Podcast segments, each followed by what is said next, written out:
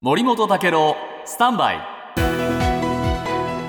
長官読み比べです、今日毎日新聞の一面トップの記事ですけれどね。国からの給付金を受け取る口座をマイナンバーカードに紐付ける制度で、別人の口座情報がね誤って登録されるミスが6つの自治体で計11件別に福島県いわき市でも同じようなことがあったというんですが、はい、どうしてこんなことが起こるのか。福島のケースでいうとですねサポートする自治体の担当者が本人に代わって窓口の端末でえー、この登録をしたんだけれども、手続きの後のログアウト忘れちゃった、はい、だから同じその口座の端末で、えー、口座をややろうとしたら、前の手続きをした人のナンバーに紐づいちゃった、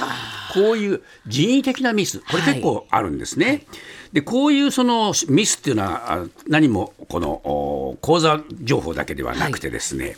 これ今日朝日新聞が書いてますけれどもマイナ保険証。これで別人の名前が出てきちゃったっていうケースがあるんですがその人がこう言ってんですね、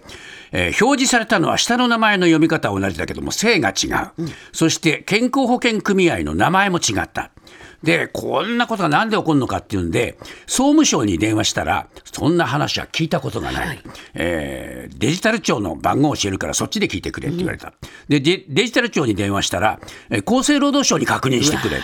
て、で厚生労働省所管のこの基金のところに対応してくれって言ったんだけれども、それじゃ結局、国民健康保険中央会から連絡が来たと。で、担当者はですね、別の国民健康保険組合がご登録したんで、うちはちゃんとやってたよ。結局ね、誰も謝らない、たらい回しだという朝日新聞の記事ですが、はい、やっぱりですね、強引と言われながらも普及を一気に進めたんで、今目立っているのは利便性ではなくて副作用だ。えまあ、こういう制度への、ね、信頼性、かえって急いだがために失われてんじゃないの？という皮肉ですよね。